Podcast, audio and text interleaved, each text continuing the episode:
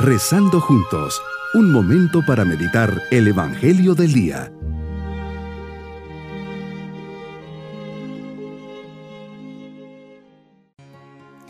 Un saludo lleno de alegría al comenzar este día, hoy jueves de la segunda semana del tiempo ordinario. Sintámonos hijos predilectos de Dios que nos invita a estar unos momentos con Él. Por eso reflexionemos. Tenemos que aprender a orar orando es un don que Dios concede a todo el que se lo pide. Una vez concedido este regalo del buen Dios, viene lo más importante, perseverar. Todos los días tenemos que renovar nuestra vida de oración. Por eso pongámonos con entusiasmo delante de Dios para ofrecerle nuestro día y sintamos su mano amorosa que nos guía y acompaña. Meditemos en el Evangelio de San Marcos capítulo 3 versículos 7 al 12. Señor, te retiras con tus discípulos a la otra orilla del mar. Me puedo imaginar a toda la gente siguiéndote de todas partes. Hasta nos dices que era una gran multitud. Han escuchado todo lo que vas haciendo y quieren verte, oír de tus labios palabras de esperanza.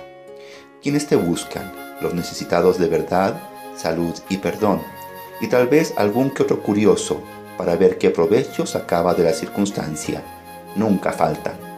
Así es, eran personas sencillas del sufrido pueblo de Dios. ¿Y por qué te buscan?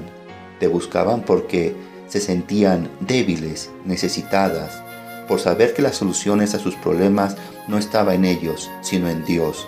Todos aquellos que nos sentimos necesitados, débiles, pecadores y humildes, somos los más próximos a este encuentro contigo.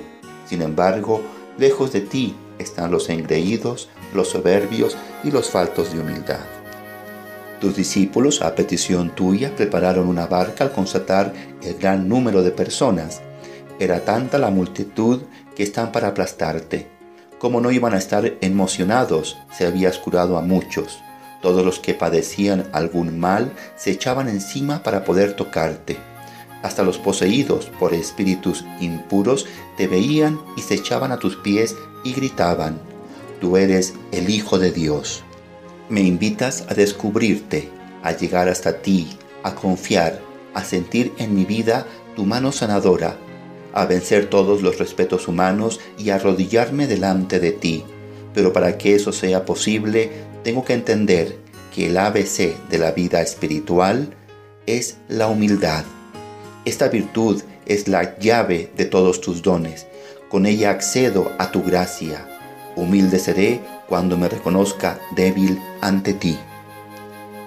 Soy humilde cuando te pido ayuda para construir mi vida, cuando elevo los ojos buscándote como mi Salvador y Redentor, cuando acepto las dificultades de mi vida sin rebeldías, cuando me acepto con mis deficiencias e imperfecciones, cuando valoro en los demás toda clase de virtudes y perfecciones.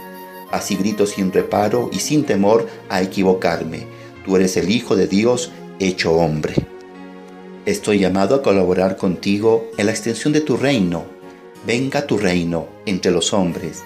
No puedo esconder ni conservar solo para mí la fe. La tengo que compartir. Lo primero que me pide Señor es el testimonio las personas me creerán más por la experiencia de vida y los hechos que les transmita que por las palabras, las teorías o las doctrinas. El testimonio se deja ver sobre todo por el modo de comportarme, siempre sobrio, alegre, atento, servicial, educado y respetuoso. Todo cristiano que en medio de los límites y defectos personales vive con sencillez siguiendo tus huellas y te tiene por modelo, será un verdadero testigo de Dios y de las realidades espirituales. El testimonio en donde se deja claro que somos tus seguidores es en la práctica de la caridad, es decir, en la capacidad de donación, que se contrapone profundamente al egoísmo presente en el mundo. Así siguiendo el testimonio de los primeros cristianos, se nos dirá, mirad cómo se aman. Qué hermoso es escuchar este comentario de los que no creen en ti, Jesús. Mi propósito en este día es dar un buen ejemplo de alegría, entusiasmo y servicialidad. Mis queridos niños, Jesús nos enseña que las multitudes lo seguían, pues curaba y hacía mucho bien. Tanto es así que en una ocasión tuvo que pedir una barca para predicarles, pues ya lo aplastaban. Ese es el ejemplo, el testimonio de una persona que haciendo el bien es reconocida por los demás. Y nos vamos con la bendición del Señor. Y la bendición de Dios Todopoderoso, Padre, Hijo y Espíritu Santo, descienda sobre todos nosotros y permanezca en nuestros corazones. Bonito día.